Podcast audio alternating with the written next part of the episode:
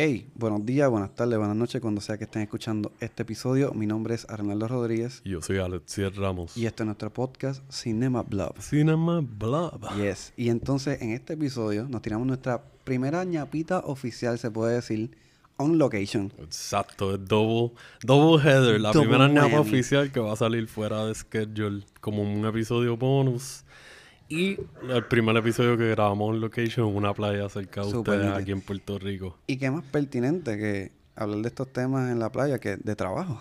Exacto, escogimos hablar de películas que tienen que ver con trabajo, personas eh, cuyas profesiones influyan en lo que es la historia. Exacto, tenemos variedades de historias, que tenemos un surtido como siempre de diferentes cosas que pasan en un trabajo que está cool con el contraste de estar en la playa y eso Exacto, porque como siempre cuando estamos libres hablamos del trabajo. siempre. Eh, también nos acompaña de background ahí tirando un poquito de color commentary nuestro amigo Chris Ortiz, Yes. que estuvo en otro episodio en los de Date Movies con nosotros. El Shout nene. out.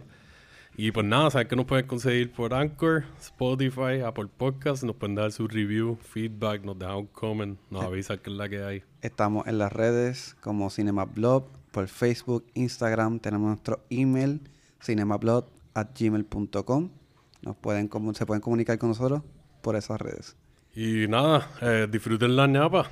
Suel- eh, afortunadamente estarían en la playa también para escucharlo, pero si no, como quiera, van a disfrutar un poquito del background noise.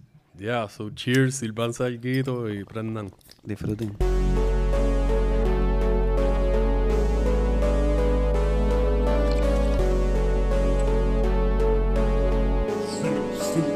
Cinema. Cuando nosotros empezamos a vengar a este spot, ah, vinimos para la fiesta de Maipen, ¿te acuerdas, Chris? Chris está con nosotros, pero está Ah, de fondo, va a exacto. estar tirando una foto y eso, pero está aquí.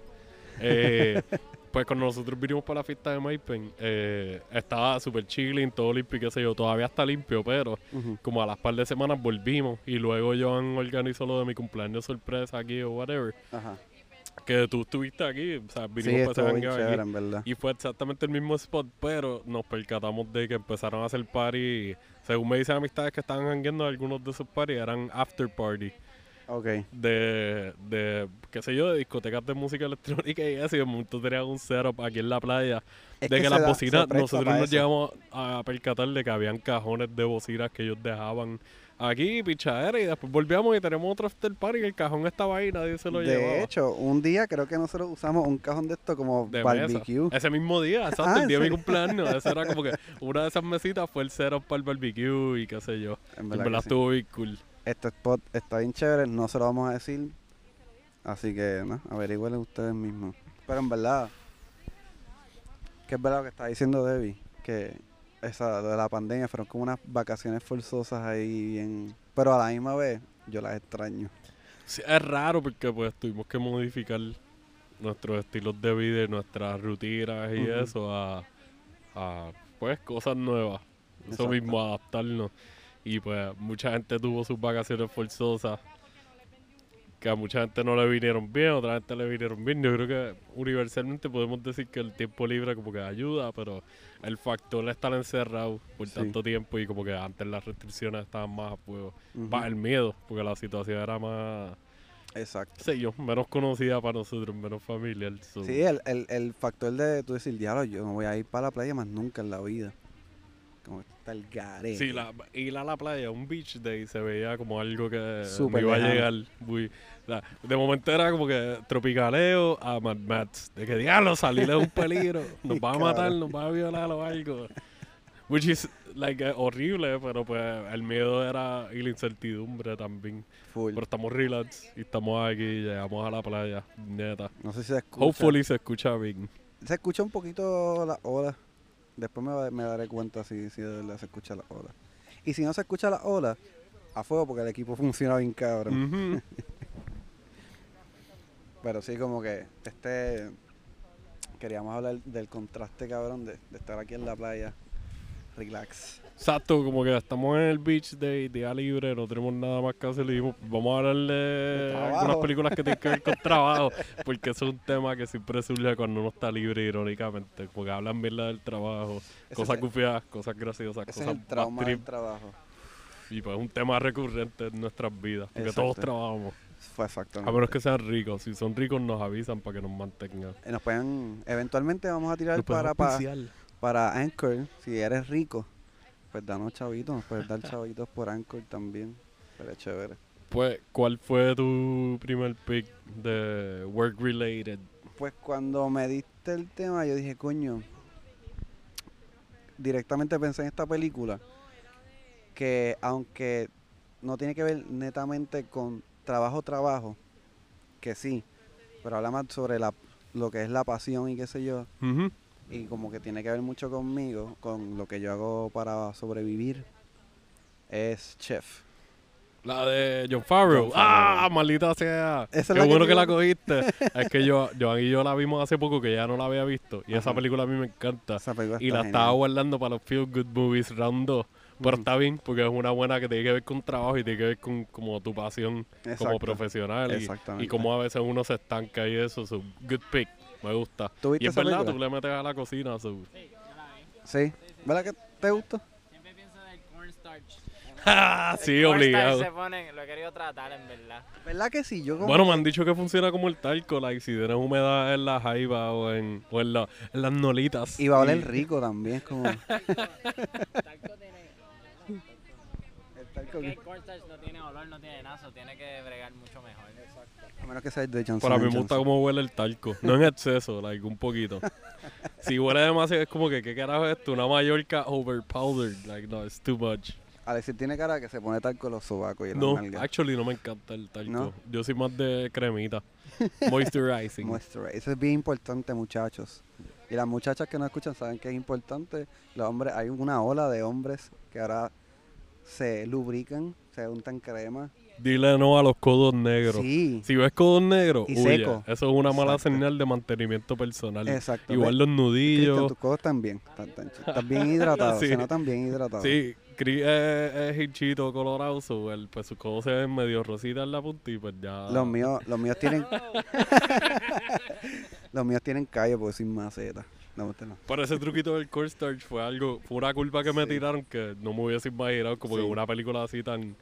Pero esto- fue un momento bien cool. Y esto es de las muchas cosas buenas que tiene esta película. En verdad Este, está bien cabrona, es una- súper buena. Y me gusta, es de, de John Favreau, que, que, que no sepa quién es John Favreau, es como básicamente un pilar de la industria, puede decir. Básicamente el cine. cine. de los últimos, yo diría, 20, 25 años más o menos, a nivel independiente en los Estados Unidos y comercial, porque brincó bastante rápido al, al como que a, Sí. a estar en un nivel más alto, Él hizo Swingers, de las primeras Exacto. películas que él hizo con, ¿cómo se llama este actor? con Vince Vaughn. Exactamente. Y pues ya está al nivel de estar corriendo Mandalorian. Él- Filoni ahora está con él corriendo la... Él es una de las personas responsables del MCU. Obligado, de- sí. de- él hizo la primera dos de Iron Man y él es happy. Él es uno de los actores recurrentes. Exacto. Y es productor de, de, de todas, de, de, de, de- desde Civil, creo que desde Age of Ultron, creo que él está on board. Hizo el remake de De Lion King. Lion King. Sí, y ahora parece que va a ser, eh, bueno, hizo también eh, Jungle Book 1 y ahora va a ser la 2. Él hizo el remake en la Ajá, live action de la live Jungle Book. action, sí. No recordaba eso. La estaba viendo hace poco con Joan, nunca la había visto y muy buena. Sí, A mí me gustaba la animada. Y la versión Sí. live action está buena. Como que los takes están ahí, visualmente está bien hecha y es bien entretenida. Si has visto la versión original o no, como que la puedes ver como una película nueva y está buena. exacto. Pero Chef, Chef está a otro nivel y, y me gusta mucho el, el pues, obviamente por la razón de que me gusta mucho la cocina. Yo trabajo para, pues, en trabajo en cocina. Es como plasman, este, entre muchas cosas, es como cómo se trabaja en, en una cocina de restaurante.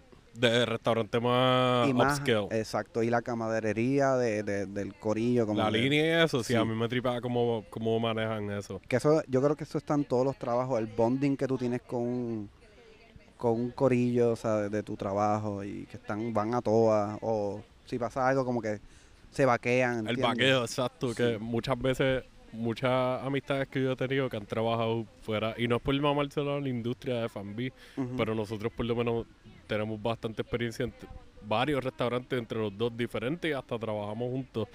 Y ese camaraderie es bien, like, es común, pero no es tan fácil tú encontrarte con eso. Porque al trabajar en cocina tienes gente diferente, o con cocina, tienes gente de diferentes ambientes y qué sé yo, y no es tan fácil todo. Tú no puedes forzar la conexión. Yo he visto gente que han llevado a restaurantes que son súper a fuego y la cocina no los quiere. Y es ¿De como verdad? que, bro, si la cocina no te quiere, like, estás mal porque esa es, Es la gente que te saca el boquete. La cagaste, se te olvidó tirar una orden. Tiene. Tiraste algo que tienen alergia en la mesa o alguna restricción dietética o algo así. Que eso para mí es bien importante porque como a mí me enseñaron a trabajar en los restaurantes, pero la puedes cagar, yo la cago ocasionalmente y eso es algo normal, todo el mundo comete errores el trabajo y la cocina es tu línea de... O sea, le quiero dar un shout out que nuestro amigo Cristian nos escucha, Cristian Ramírez, allá Ah, en en. Texas. El tocayo, el tocayo, porque él lo conoce. Chris lo conoce y en verdad quedamos juntos. Y pues Cristian y yo tenemos un compañero, Oscar, que ese Hacho Oscar en verdad yo lo amo. Es de mis compañeros de cocina favoritos de toda la vida porque Oscar era el tipo de compañero que él, él estaba consciente de eso y él te... Ah, la cagaste. Ujú. ¿Qué tú necesitas? Dime, dale, yo lo saco. No importa el rush, lo que sea, yo te voy a ayudar. Porque yo estoy trabajando aquí y, y qué sé yo, hay veces que no tiene ese tacto y esa consideración. Y de momento, Sí. pues, ah, tú la cagaste, jódete. Jódete, exacto. Yo, al principio, yo pecaba mucho de eso. Como, como yo a mí me costaba mucho trabajo y es como que, ah, cabrón, la cagaste, yo no... Pero ahora que domino un poquito más la cocina, como que, hello, puñeta, ¿sabes? Ma- o sea, todo el mundo la caga, ¿sabes? Hay que bregar. Y, y en esta película, obviamente, no es... No se caga tanto porque son profesionales, son gente de... O sea, son Sí, chefs. aquí como que no se enfocan tanto en eso, aquí se enfocan más en, en simplemente la comunidad dentro de la cocina y cómo se ayudan. Exactamente. Y, y lo que quería traer, que, que es bien importante, me parece un subtema o el- un tema bien importante de la película, es que eh, la estabilidad económica versus la monotonía de tú sentir que ya estás como... Eh, tienes un trabajo cabrón, porque estás en un restaurante bien nítido, pero está aburrido porque es como lo mismo, es repetitivo. Te repetitivo. limitando. Te Sí. ponen el, el techo de cristal, como le dicen, y es como que, bro, hay potencial aquí, vamos a exponerlo. Y yo creo que esta película, como primicia, como, o sea, como, como empezando la película, lo trabajan muy bien. El aspecto de, que te, deja entender que era un, chef, que es un chef prometedor y que fue como una eminencia al principio y, y, pues tuvo su trabajo bien cabrón, un restaurante bien nítido, pero se mantuvo ahí. Y, y que lo que pasa mucho también en la industria, que son muchas horas de trabajo y también otras industrias. Y ves como maybe afecta un poco su vida personal. Eh, y como todo se va acumulando y, y llega un punto de como que esto ya está, no puedo bregar. Y eh, o sea, la película trabaja muy bien. Aquí salen que también Sale par de gente. sale, hay un sample cabrón. Ajá. O sea, este, estamos hablando de eh, John Leguizamo, que es un personaje bien nítido. Es súper importante en la historia para mí, porque representa, él lleva más a fuego lo de esa ese compañerismo y esa conexión personal que tú haces con alguien. Y más cuando estás trabajando en los restaurantes, que yo he conocido varias personas que trabajan en cocinas que trabajaron en restaurantes bien trilly y eventualmente fueron subiendo a otros mejores y están juntos. Porque la trayectoria está compartida en ciertos aspectos. Ujú. Y él representa eso bastante bien, porque mucha gente siempre ve las películas de cocina, por lo menos esto es algo que yo he apreciado, y piensan más, ah, la estrella, el chef y qué sé yo. Y Exacto. El título de chef se lo pueden dar a mucha gente que no se lo merecen. Exacto. Porque un chef se supone, por definición, si no me equivoco, Full, la se supone que sea una persona que está... ah, Gracias, like, ah, exacto, la mamonería está. Y eso yo lo vi, por lo menos trabajando en el hotel, como que no le voy a tirar la mala a un montón de gente y qué sé yo, pero sí llega a conocer personas que se sentían como un poquito más mediocres Sí. y se desenvolvían de una manera que no parecía como que iban a mejorar. Y sí, cabrón, no sé, en verdad es, Y- es un punto súper cool que, que manejan aquí. Y John Ya. Leguizamo me, me gusta, como estabas hablando, que representa el tipo de cocinero que maybe empezó desde dishwasher. Man, oh, full. Y no quiero que suene como un... No, me gusta no, porque no es un estereotipo ni nada así. por lo que sea. No, pero exacto, así. tú puedes apreciar eso porque tú empezaste así. Exacto. Y tú sabes lo que se siente subir desde abajo literalmente, que en la jerarquía, suena feo y todo, pero en la jerarquía de los restaurantes muchas veces cómo funcionan las cosas. Claro. El dish Cabrón, se ve como la cocina persona es, más es baja. caro, o sea, estudiar cocina es, es carito. Y hay mucha gente que empieza por simplemente un trabajo. Yo empecé, yo empecé trabajando en cocina mientras estaba estudiando cine. Y era, empecé de dish. Y le cogí un cariño cabrón a la cocina. Y ahí fue que me fui como dije, yo quiero estar cocinando. Y me fui desenvolviendo. Y yo creo que mayormente era porque era un pésimo dish. Dije, Batateaste de dish tanto que dijeron, vamos a subirte en vez de bajarte. yo creo que dije, ah, no, que este muchacho le está metiendo, es que toqué tanto en el dish que yo, vamos a tratarte en cocina, si no, pues te vas, cabrón. Es como que- afortunadamente no fue el caso, me quedé. Pero este me gusta mucho de, de la película cuando eso mismo, el, el aspecto también de volver a las raíces, no más allá de, de lo glamoroso de, de ser un chef en un restaurante. Te lo romantizan de cierto aspecto, pero te lo hacen de una forma más personal que te deja ver la inspiración que tiene una persona cuando está creando cosas así. Que su reputación y su, qué sé yo, su dignidad están en la línea. Porque tú ser un chef es- o un cocinero, punto. Tú eres un artista. Ujú. Tú tienes que mantener una receta al día, estás corriendo estas cosas. Hay unos estándares que hay que mantenerlos on point. Y en esta película exploran mucho eso.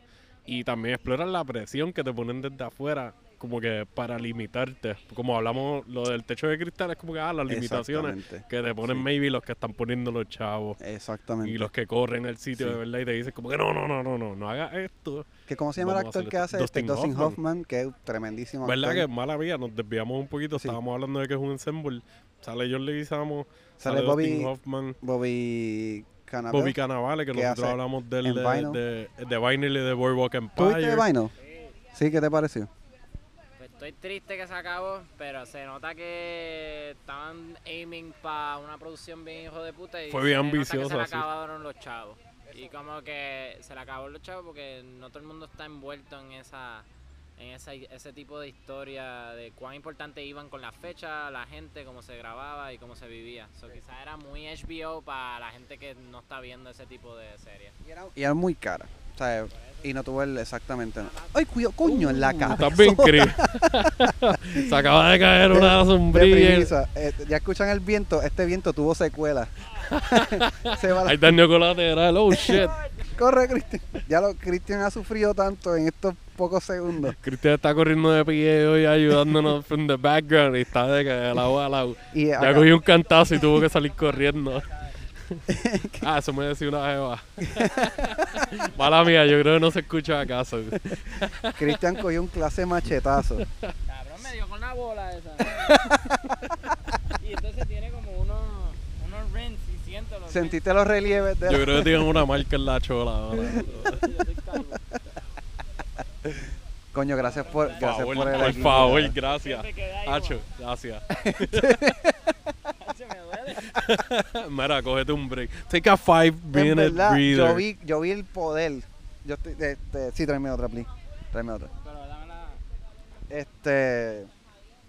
Y pues. Dame quedarme con esta de cenicero, por favor. Y. En verdad estuvo cabrón, en verdad. Yo lo vi todo y me sentí medio huele bicho porque pude hacer algo. Pero como tenía el Como muchas veces. Como muchas No. veces, como que, ah, esto va, esto va a terminar feo. Ah, mira, terminó feo como yo pensé, pero no hice nada. Qué horrible. Thank you, sir. Boom. Thank you, sir. Este. Eh, ¿De qué estábamos hablando? The chef. Ajá, exacto. Parece que el cantazo lo cogí yo.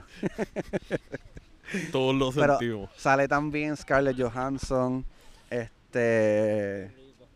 Sofía Vergara. Sofía el personaje Vergara, ya me gusta Robert mucho. Downey Jr. Robert Downey Jr. tiene un personaje súper secundario que te coge desprevenido en la parte, por lo menos para mí, la forma que lo utilizan. Ujú. Y es, tiene comic relief, aunque la película es bastante cómica overall, es súper Sí. cómica. Es un feel good movie. Like, es un feel good movie, so tiene ese aspecto cómico, pero además tienes el drama y tienes problemas reales porque like, tú mismo trabajando en cocina y Ujú. tú, Chris, que no estabas con micrófono, pero puedes como que por lo menos vaquearme, usted tiene que haber sentido este mismo problema de como mismo cuando uno está estudiando cine, que uno tiene ambiciones, que quiere hacer cosas grandes y qué sé yo, y de momento te vas a encontrar con la gente que te dice, no, no puedes hacer esto, porque todavía no tienes esto otro, o no has hecho esto otro.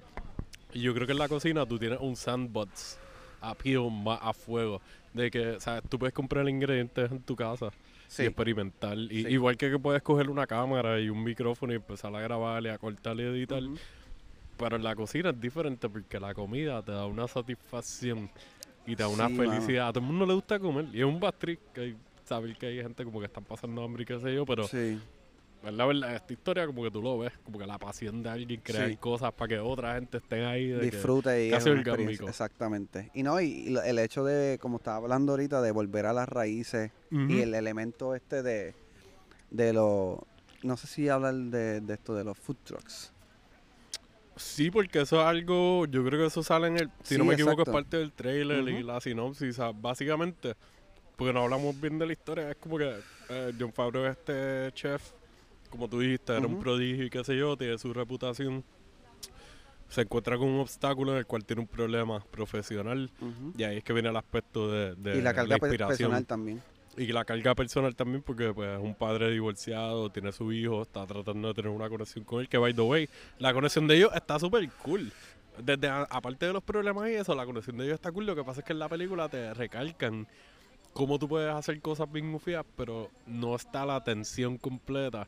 Y la otra persona sentirse como que, ah, estamos haciendo algo que normalmente la pasaríamos canon, pero tú no estás aquí completamente. Tú tienes Exacto. tu atención y tu, tu, qué sé yo, como que tu ojo y tu oído están en otro lugar porque tu mente está pensando en el trabajo y eso es una presión bien grande que mucha gente siente. Sí, porque cuando ellos se hablaban, cuando él la visitaba, todo estaba chilling. No era como que había algo que él le hizo a ella o ella le hizo a él. Exacto. Simplemente se nota que es que es un chef, eh, o sea, que está en la industria de, de- de un trabajo que pues te consume completamente. Por eso tener, re- sí, Es cierto. Eh, eh, eh, el problema no era la química entre ellos. Era... La misma presión laboral, yo y creo, y, falta lo que consume. No falta de compromiso, sino como que el, el, el momento de hacer compromiso, el balance entre familia y trabajo. Porque no sé si hay mucha gente de la industria de restaurantes que nos escuchan, Entiendo que hay par de gente de la industria escuchando. que saben que es bien drenante. Es como, hay muchos trabajos que también son bien drenantes. este, la gente que trabaja en almacenes, que como son horas largas de trabajo también. Sí, es que por lo menos esto lo conocemos a un nivel más up close nosotros y podemos decirlo. Exactamente. Y que me gusta cómo trabajan esa dinámica entre como que, pues, mira, no está más o menos funcionando, pero estamos aquí, estamos, o sea, ten- tenemos nuestro hijo y, Las responsabilidades están como y yo me preocupo por ti, tú te preocupas por mí, este, y que tú estés bien. Es que al final del día eso es lo, lo lindo, como que yo al final del día yo quiero que tú estés bien, que yo esté bien y que no- nuestro hijo esté bien. Y cómo trabajan y se desenvuelve el, el núcleo familiar, cómo se, cómo se fortalece gracias a que él decidió decir, para el carajo, voy a meterle a... I'm gonna pursue my dreams or my ambition. Y esa parte de, de- de trabajar con el futuro que está bien nítida. Sí, yo creo que esa parte para mí es, no quiero decir catártica, pero tiene un tipo de satisfacción personal y emocional. Porque a todos nos gustan los feel good movies, que lo hicimos el episodio de eso y vamos a volver. Sí, Por eso mismo, porque tú estás viendo personas que están enfrentando obstáculos y problemas y pueden ser situaciones personales más abiertas o algo más íntimo. Pero los feel good movies usualmente te sacan, te enseñan por lo menos el camino afuera del boquete. Sí. O que no todo va a estar súper mal y que sí, esta película es una Sí. que... Y, lo- Sí, lo y los tiros de bien. comida están bien nítidos. Que full. Un, este, un, un shout out a, a Roy Choi, eh, que es un chef que fue básicamente asesor de, de John Favreau. Él es el mismo que sale en el Chef Show con él. Exacto, que gracias al show, porque eh, el, ay puñeta, este John Favreau se, se Ujú. pompió con el proyecto, con la cocina, que empezó a coger clases de cocina y se motivó bien cabrón y hicieron un show de cocina, porque él le- se pompió tanto, aprendió y ya tiene un programa bien nítido, también está en Netflix. Esta película también está en Netflix. eh, Ahora mismo este, sí está en Chef. Netflix. Y Sí. está el Chef Show por si se quieren tirar ahí. El les maratón. gusta, qué bueno que si no lo has visto ahora, que o sea, probablemente mucha gente que no lo ha visto, si no lo has visto ahora tienes You Got, you got a Treat, porque puedes ver la película, te vas a pompiar y tienes el show. Y está cool. Yo no he visto Chef Show bien, Está bueno. pero según lo que me han dicho, John Favreau se ve como que está bien metido. Sí. Y, como que él le gusta la pendeja de verdad. Exactamente. Porque así mismo como estamos diciendo que la cocina, pues uno le gusta experimentar y lo puede hacer en tu casa y eso. No todo el mundo tiene la habilidad o maybe la desarrollan para crear cosas así que like, la experiencia de umami, del viaje de todos los sabores y qué sé yo. No todo el mundo puede hacer eso y pensar en un director de cine, guionista, productor, que hace de todo en el cine, que no tiene que ver con comida, de momento le esté metiendo a hacer un show que es dedicado a esa pasión. Ajá. Ya eso me hace sentir como que eso fue un proyecto de pasión del que está súper cool que entre medio de todos los proyectos comerciales bien grandes, como las de Marvel y las otras películas de Disney que ha estado haciendo y lo de Star Wars, como que le haya tirado eso ahí, like, mira, mi, mi roots de indie filmmaking Están están aquí. Lo que pasa sí. es que tengo un production value más alto. Y pues maybe no ser una película full independiente, pero el, el, se nota el cariño De hecho, el, el Wilkin Fact de- de- del, del de la episodio semana. de la semana es que ellos graban eh, The Chef Show en la cocina de la casa donde ellos editan este, las películas de Ah, Marvel. ¿de verdad? Sí, Oh, shit, a fuego. súper nítido. Así que se la recomiendo, Chef y Chef Show.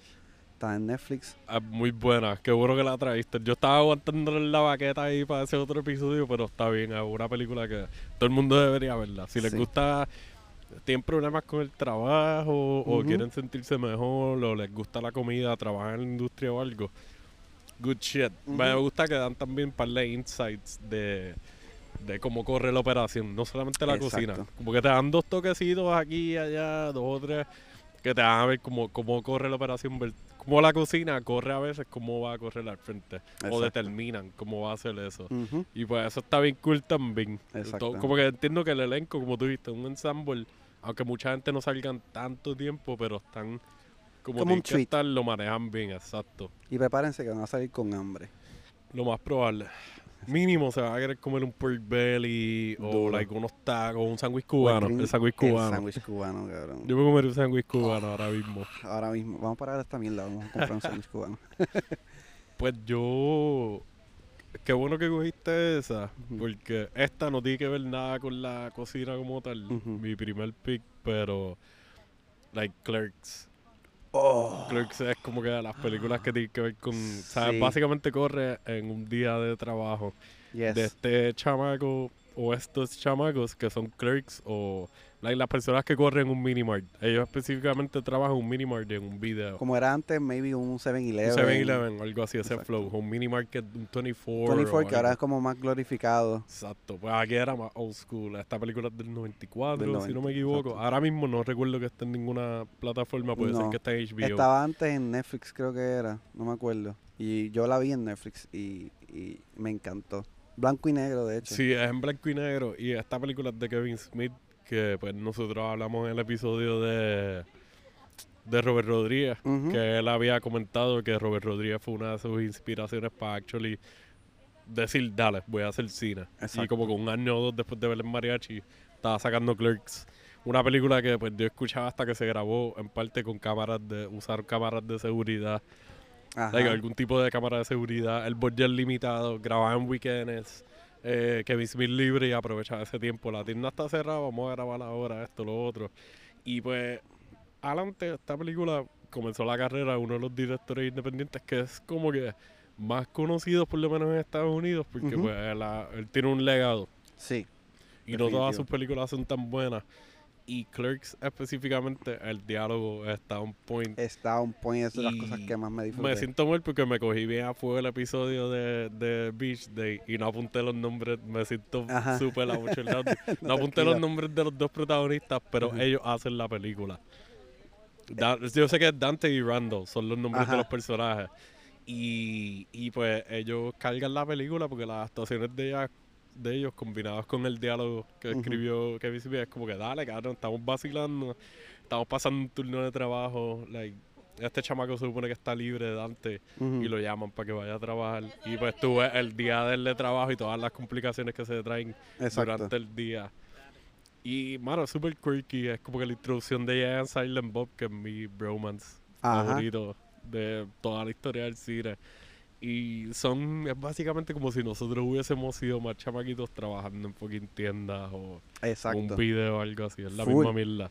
es algo bien, es como algo bien, es como bien coloquial, hermano. Aquí esta película Clerks es como, es un jangueo bien normal, de cierta manera, pero contado con un estilo bien, bien particular.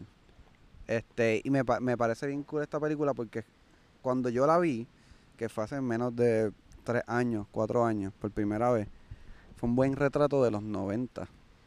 Full. Eh, la cultura, el flow, como que un tipo de, de, de estilo que tenían unos chamacos. De verdad. Lo más probable, Sí. sí. Exacto. Ujú. Exacto, ¿verdad? Y esa es otra que sí, Clerks es full como un stoner movie, Ujú. movie. Y I don't know, en verdad, es como que el Bastard, todo el mundo ha pasado por esta mierda de que estoy libre y me llamaron para trabajar a última hora y me tiraron la, la excusa ahí de que no la puedo batear. Like, mira, tal persona vino enfermo o whatever, no va a volver a trabajar hoy. So. Llega el abril y yo llego a relevarte. Y Exactamente. tú ves la bola de mierda que se forma. Como eh, puñeta, yo tenía mi día libre, cabrón, y toda esta mierda está pasando ahora mismo. Y yo creo que todo el mundo nos podemos identificar con esto en algún punto dado. Este, Eh, y está súper cool porque nosotros por lo menos no hemos hablado de... Like, hemos tirado par de trupas aquí y eso, pero no hablamos mucho, no, no hemos discutido películas que sean en blanco y negro. Y esta película es de los 90, so, una película de los 90, es como que todo el mundo piensa en películas de los 90 en blanco y negro y piensan en Ed Wood o Schindler's List, exacto, que son dos como que, ah, diablo, y de momento tienes Clerks. exacto. Que es una película que estoy leyendo ahora mismo que se hizo con 27 mil dólares. O sea, eso es nada. Nada. básicamente, esos son los ahorros de ellos. De trabajar en esa misma tienda donde grabaron, maybe un año, dos años. Algo así, no recuerdo el tiempo exacto, pero sé que estuvieron un par de rato. Igual que Robert Rodríguez con el mariachi, no recuerdo cuál fue la otra película que hablamos de. Ah, la de Bad Taste, de Peter Jackson, que la grabaron durante weekends por un par de años o algo así. Que son y- cabrón. Qué sé yo, Kevin Smith, por lo menos para mí, en los últimos proyectos que ha sacado ha estado medio flaqueando. Ujú. Pero él también está en este viaje ahora a hacer exactamente lo que le da la gana, porque ya tiene chavo. Exacto. ya está establecido y pues se puede curar. Pero el Clerks era como que all or nothing. Y en verdad dieron una buena impresión. Sí. Eh, ca- nadie se conoce, cada like, uno de los productores, Scott Mosier, que es como uno de los mejores amigos de él y uno de sus productores desde ahí hasta yo creo de todas las películas, es uno de los que sale actuando. Y aparte de fucking los dos protagonistas, Dante y Randall, los demás son amistades de ellos que lo más probable han cogido clases de actuación o algo, pero nada, no, no te dejas nada que tú digas como "Oh, Oscar worthy o No, la mataron. Pero la historia se mueve bien, te desesperan. Las interacciones con los clientes en verdad son bien graciosas. exacto. Que si tú has trabajado para servicio al cliente, tú te puedes identificar bien, cabrón. A mí me gusta, ellos hacen como una presentación estilo montaje de preguntas estúpidas de los clientes. Y esa es una de mis escenas favoritas de cualquier película de comedia porque me sentí yo estando atendiendo una mesa que llevan media hora viendo el menú. Y me siguen diciendo, no estoy listo para pedir, no estoy listo para pedir. Y yo, ah, ya estamos listos. Ah, que ¿Qué tiene tal cosa? Es como que, cabrón, no llevan media hora viendo el menú. Y esto tiene cebolla. Y lo primero que te dicen los ingredientes es Tiene cebolla, o cebolla. algo así. Que esta es otra cosa, mano. Si tú llegas al sitio, y yo entiendo que pase porque tú te como que te envuelves y qué sé yo. Pero tú esperas hasta que llegue el mesero para abrir el cabrón menú. Por favor, It's a waste of time. please. Más en tiempos de pandemia, traten de ser un poquito más Exacto. diligentes con sus órdenes. Esto no es un regaño, es para que. Es, es como un FYI. Exacto. Gotitas del saber. Exacto. Así que. Pero sí, mano, en verdad, es- es súper divertida. Eh, Jean Silent Bob, en verdad, pues fue la primera vez que los vimos que yo recuerde. Sí. Y, bueno, Jason Busey, el mismo Kevin Smith, el que hace de Silent, Silent Bob. Ajá.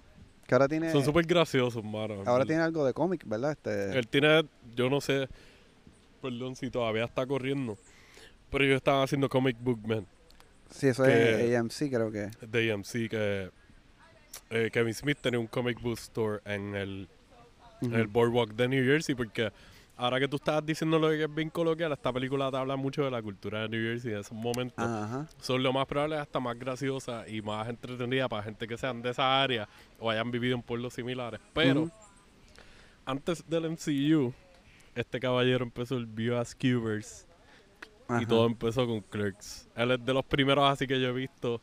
No los primeros porque estaban las películas de Universal y eso, pero para tiempos más modernos que tenía Ujú. un universo compartido. y sus películas conectaban. Y Mira los para allá. personajes conectaban y qué sé yo. So, eso es como que un nugget ahí bien Bien para las películas de Marvel y DC ahora que están haciendo esta mierda, la de Godzilla y y qué sé yo. Exacto. Este cabrón lo estaba haciendo con una película de 27 mil pesos. Exactamente. Conectando exactamente. personajes super whatever y, y Ajá. está cool porque tienen muchos personajes secundarios que son como que impresiones de lo que tú puedas ver en tu diario vivir en el trabajo. Aunque sean interacciones bien cortas. En Sí. verdad, no sé, para mí lo hace más entretenido. Exacto. Y también te da como esta esperanza de que este tipo empezó su carrera de su pasión de cierta manera gracias a su trabajo de, Mm.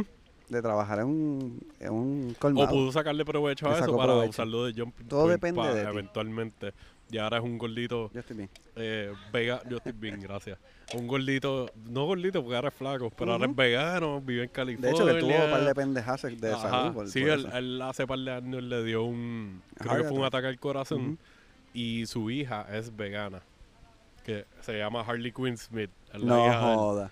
Super Él es super geek, comic book freak de toda la vida. Claramente. más- Ajá, más nada, se lo puso a la hija. Exacto. Y pues la hija lo convenció, según lo que yo he escuchado de él en podcast y entrevistas, Ujú. como que la hija lo convenció después del ataque al corazón a, mira, pues, maybe puedes intentar la dieta de vegano y qué sé yo, y pues él aboga por eso full. De que Exacto. he, he lives and dies by it. Y lo dice como que, ah, gracias a esa decisión yo me siento más saludable. Bajó de peso con cobre porque él no era tan gordo cuando sacó la primera, pero eventualmente se puso voladito. Y ahora bajó de nuevo. Es cierto. Y está cool, man, en verdad. Ah, que, by the way, una recomendación aparte de la película es, Mm. si ustedes quieren ver a alguien de la industria del cine que tenga historias bien entretenidas y te dé bastante insight, pero a vez te hable de su proceso personal, Kevin Smith, cualquiera de los episodios del podcast de Joe Rogan, yo creo que él estuvo en el de ID10T de, de Chris Hardwick, que es uno de los hosts de AMC. Él tiene un Sí. podcast bien ufiado. Y este hombre, mucha gente se lo vacila porque las historias de la veces duran como una hora y pico. Y te la pudo haber contado como en media hora, pero, Pero es que él- se las vive. Él es un buen contador de historia. Y así mismo son las películas, como mucho diálogo, muchos chistes pendejos aquí y Sí. allá. Y estaba súper cool. Así que búsquenla. No sé, me imagino que deben estar en Amazon Prime. Lo En más probable seguro alquilan. está como a 3 pesos, 4 pesos. I don't know, pero Exacto. es una buena opción. Yo quise traer otra que tiene nada que ver con mi primera opción, este, pero me pareció un muy buen ejemplo, que es comedia y tiene un poquito de cosas dark, que es Observe and Report. Ah, nice. Cabrón. Al garete. Del 2009. Esto es de. Sale el caballito Seth Rogen, eh, el personaje principal. El director es eh, Jody Hill, que él es el creador eh, o el director de. No sé si tuviste de, de, eh, de Foot Fist Way. No, sale Danny McBride. Actually, sí, la vi. La, em- no, la empecé a ver hace poco en Prime porque está en Ajá. Prime y me quedé pegado. Pero Danny McBride es el protagonista, ¿verdad? Que de hecho él está casado con Dami McBride de cierta manera. O sea, sí, porque ellos hicieron, yo creo que Vice Principals. Y, y East- eh, Eastbound and, and Down. Y creo que la de Righteous Gemstones que salió hace poco en HBO. Que ellos son como unos pastores que están joseando a la gente y robándole chavos. Una mierda así.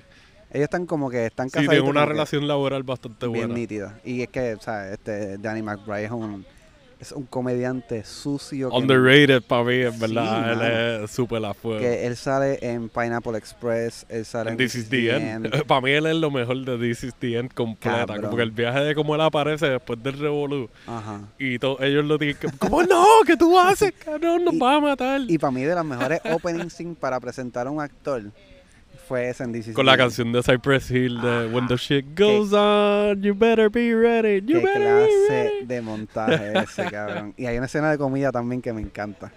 Que es de esta cocina. Sí, hay otra escena en esa featuring eh, Ujú. Channing Tatum que es como que, oh my Eso- god, ¿cómo que ahora hicieron esto? Con Channing Tatum te prestaste para esto, gracias. Que de hecho, Channing Tatum, que esto es otro Wilkins fact, este, él estaba pompeado, cuando he escuchado el proyecto y como yo quiero ser parte del proyecto, yo quiero ser parte del... Sí, yo, sí, mano. yo recordaba el Aparentemente- escucha. Hacerlo un poquito, like, así de extra y el tipo en verdad, hey, una grabación aquí. Ah, cuando grabaron la de eh, 22 Jump Street, a fuego. Yo estuve ahí de extra junto a un montón de gente y obviamente eh, él tendrá su máscara, pero en verdad yo trabajo así de extra y PA y no había visto un tipo que en verdad se está vacilando todo. Tú estás grabando todo el día, cabrón, en verdad en algún punto está aborrecido. Yo estaba aborrecido. Bueno, yo soy un extra. pero- Pero es verdad. Sí, cuando hay millones también eso ayuda. Claro, claro, chacho. videos que sacamos. Digo, yo no envié nada, pero él dijo como, ah, te envíen cosas a mi página tal de esto. Como que, no sé, para mí está cool. De verdad. La máscara le queda bien. Oye, sí, porque hay muchos artistas que, hombres o mujeres que son más uptight Exacto. y pichadera, like yo vengo a trabajar y yo, válidas. Exacto. No me imagino yo famoso en ese no, yo tampoco. Sí, yo tampoco. Y que eh, hello, está, está cobrando bien. Está con su pana, este, eh, ¿cómo se llama este? Este, el de Superbad, Jonah Hill. Jonah Hill. Y están en el Caribe, están en Puerto Rico, cabrón. Son Tomando ron. puta. Full, full. Pues en este cast eh, también está Ray Liotta, que es un, Ray Liotta en verdad súper cómico. una leyenda de las películas mafiosas, Pero es par de cómico. Como que su Sí, seriedad. tiene un comic relief que la, a eso mismo, él, él estar acostumbrado a verlo en personajes más matones o guardias que o lo que sea. él tiene cara de hijo de puta. Sí, Sí, no hay break. Y sale, este, sale Michael Peña. Michael Peña en verdad está súper gracioso. está ridículo. Y aquí sale Anna Faris también, ¿verdad? Ana Faris, sí, sale Ana Faris, sale, eh, sale Jesse Plemons, creo que, que Jesse Plemons sale. Sale, diablo. él es el guardia flaquito, Matt estaba Damon de Breaking Bad. Exactamente. Todd. Que eso es, de hecho, no sé si lo hemos mencionado antes, pero Breaking Bad es mi serie favorita. No sé si lo has visto, deberías verlo. AMC, págame lo que me debe. este, y sale, sale, eh, quiero hacer una mención honorífica a, ellos no son actores, A los gemelos. a, sale, sale John, tiene nombre de, de gringo, John y Matt eh, Yum. Que son no parecen, no son blanquitos ni nada, No son- parecen como, son I don't know, like latinos. Parecen latinos o filipinos, maybe, algo así. Exacto. Y son unos personajes que no, ¿sabes? no hablan mucho ni qué sé yo, pero el ensamble está cool. Básicamente la historia es como un, un mall cop. Y no estamos hablando de la mierda de Paul Blart. Este, sorry, no me gusta.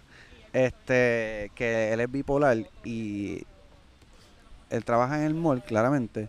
Y entonces aparece un flasher, A serial flasher. a serial flasher, que está aterrorizando el mall Acosando. acosando acosando a muchas mujeres y a hombres, en verdad. Yo creo que está enseñando el pipí a todo el mundo. este Y él se da la tarea, la misión, porque él quiere ser policía y él como que yo voy a atrapar a este cabrón. Y se le hace tan difícil que se encuentra en esta batalla con este Con Ray Ray Liotta, que es un agente del FBI, y ver cómo, cómo puede resolver el caso. Básicamente, esa es el- la sinopsis. Pasan muchas cosas más dark, porque yo pienso que, aunque esta, se- esta película habla mucho sobre... Yo nunca he trabajado en mall. Yo no sé si tú has trabajado en mall No. anteriormente. ¿Tú has trabajado en mall? En pa- Perreando en la casa. Sí, mano. A bombao. Alfombra, pero no, te- Alfombra pero no de tenían entrada alfo- para cambiar. pero no, no tenían alfombra. No, la alfombra de la entrada. pues, Ah, es, La misma, cuando las puertas se abren, la que es está ahí. cierto. Súper apestosa bomba. Wow. de tiempo. Tú me acabas de explotar la cabeza porque yo siempre me estaba preguntando de dónde salía esa peste. Años, pero después lo descubrí cuando cambiaron la alfombra. Después de No, shit, la peste se fue, se la Mira, llevaron. Keymar no apesta. Wow, que hasta las pizzas que tú te comías ahí apesta, olían a la, a la alfombra. A la alfombra sucia de Keymar. Qué horrible. pero este, que aunque yo no trabajo en mall, pero todos nosotros hemos ido a mall y nos imaginamos cómo debe ser la dinámica entre la gente que trabaja ahí, entre los guardias, entre la gente que trabaja en los, en los, en los, en las tiendas, las diferentes tiendas. Y, mano, me parece bien nítida esa dinámica que yo nunca he vivido, como debe ser, porque básicamente es como una comuna, una, una comunidad.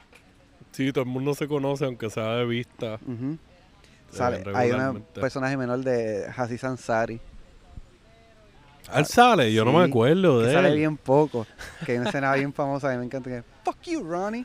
No, fuck Ah, you". sí, ok. Él trabaja como en una tienda o de algo, ¿verdad? perfume, obligado. Que eso es Se parece un- como a Tom, pero más R-rated. Exacto, que es como, esto es como un, un cliché de cierta manera, que si yo he ido a mall en Estados Unidos Y mucha gente de las que trabajan en los kiosquitos de perfume son de descendencia árabe o india, De Medio Oriente. de Medio Oriente, exactamente. Eh, y, y me pareció bien, bien graciosa. asiático. Exacto.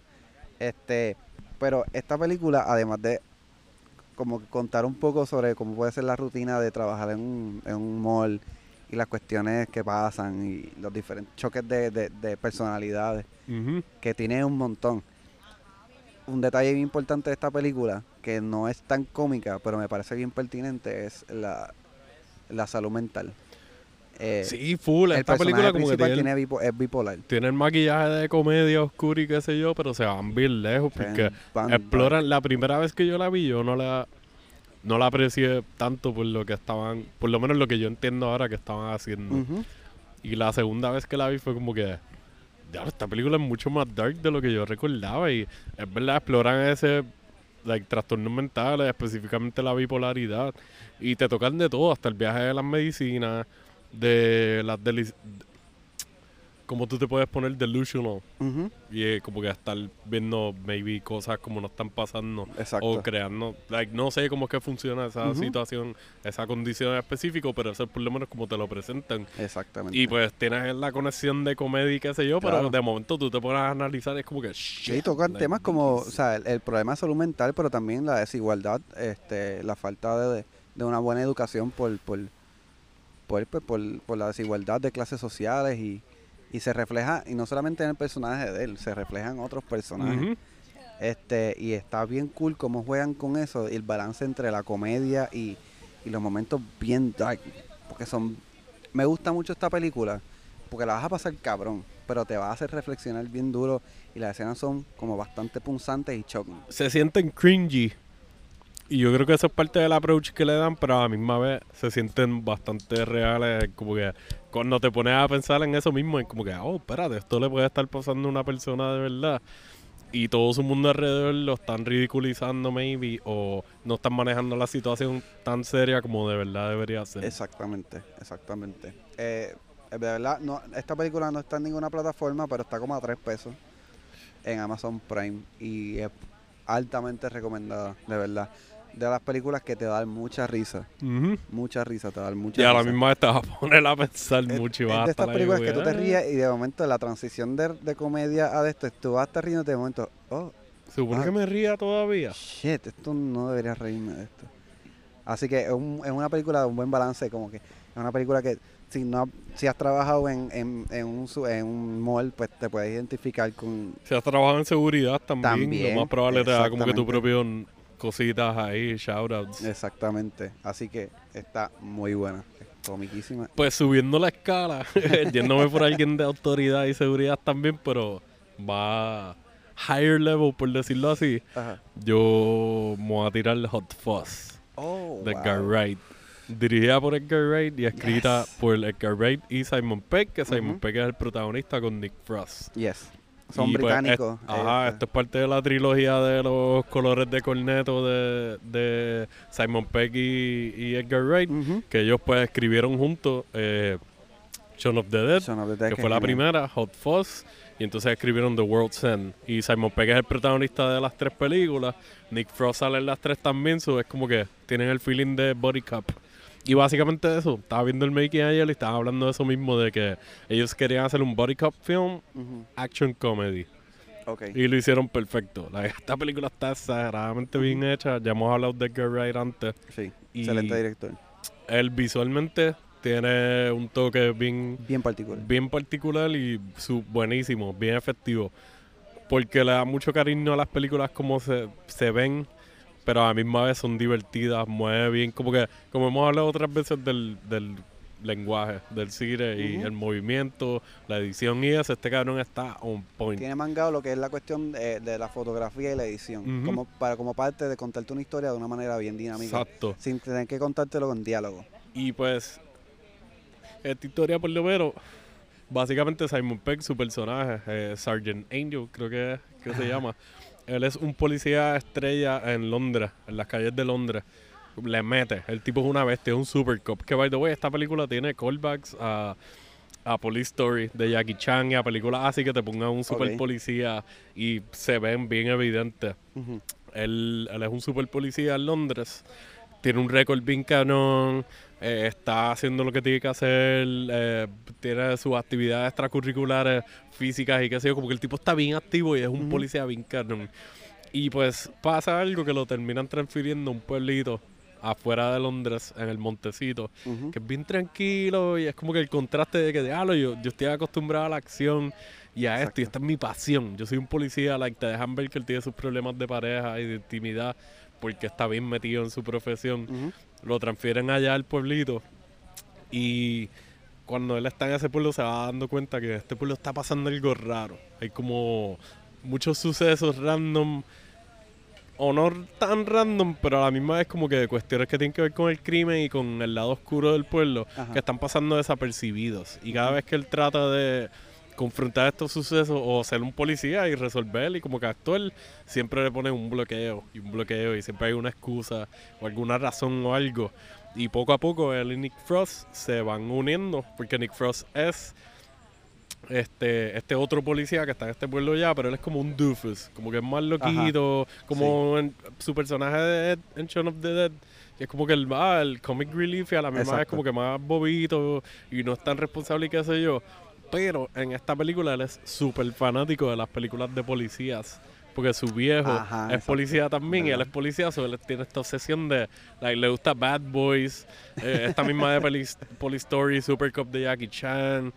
Él es súper fanático de, de Little Weapon y Die Hard. So él está en esta mentalidad de que, ya, yo quiero acción, yo quiero resolver asesinatos y qué sé yo. Y ahí te dan el body cop aspect de que Simon Pegg es serio, él es más cómico, pero los dos quieren hacer las cosas bien. Y empieza esta conexión y a desarrollar la relación de que algo está pasando mal aquí y nosotros vamos a resolverlo y vamos a hacer nuestro trabajo.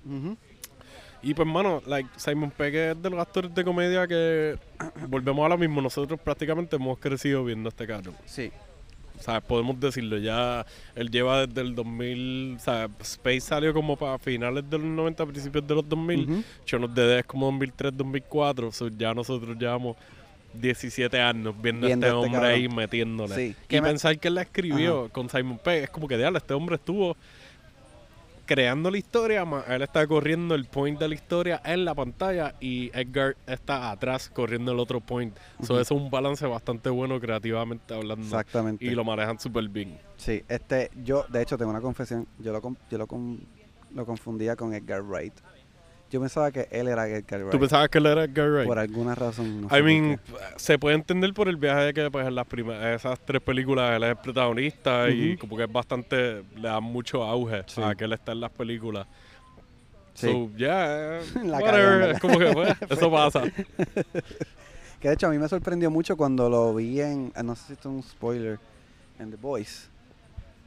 No, no es un spoiler, salen The Voice. Que by the way, el personaje, ahora que dice eso, mala mía por interrumpirte.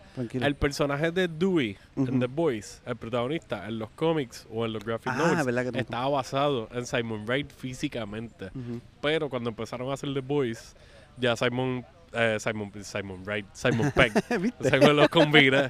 Pues Simon bebé. era la inspiración física, visual para el personaje, pero cuando empezaron a hacer The Boys, ya él estaba mayor, no sé cómo se supone que se qué sé yo, solo le dijeron, verá, ¿quieres ser el papá? Que me sorprendió, que que eso es lo que te iba a decir. Y eso fue como que, oh my god. me like, sorprendió mucho callback. verlo del personaje del papá y dije, wow.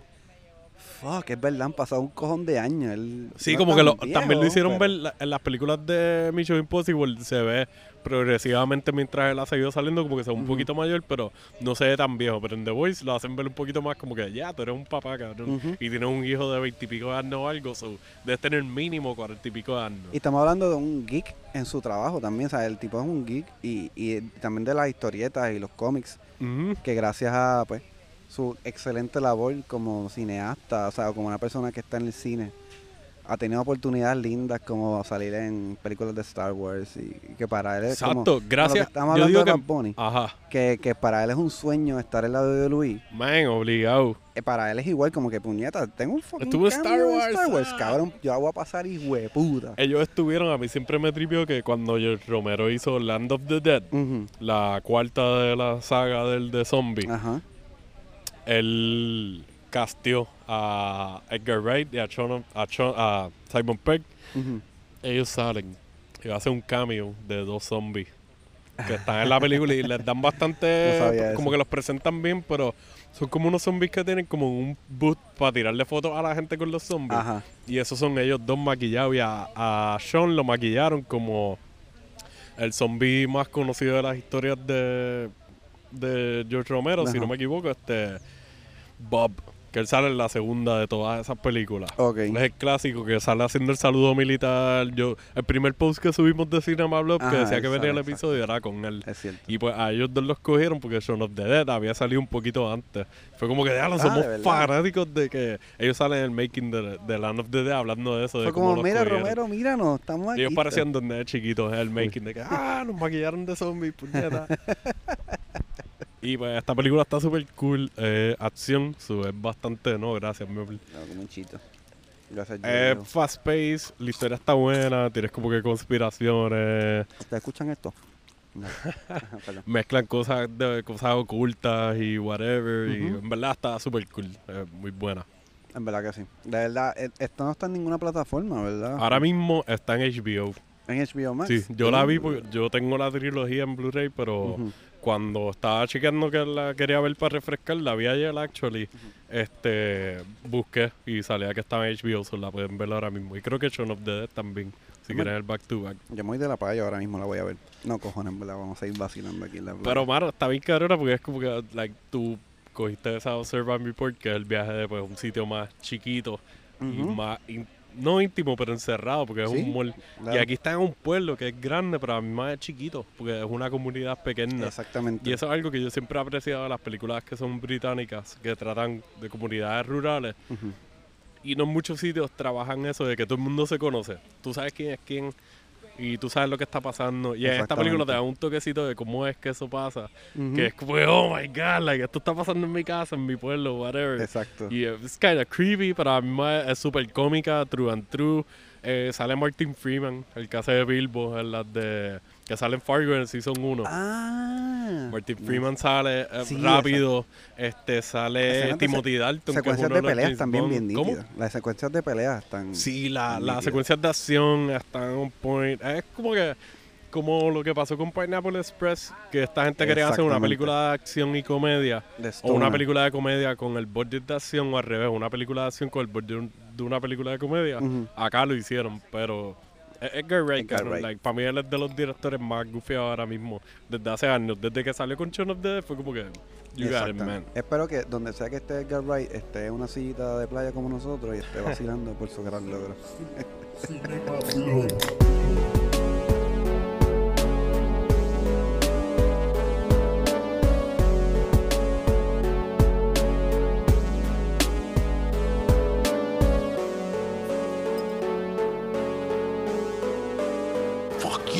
Fuck you, Ronnie. Fuck you. Fuck you, Ronnie. Fuck you, Saddam Hussein of Iraq.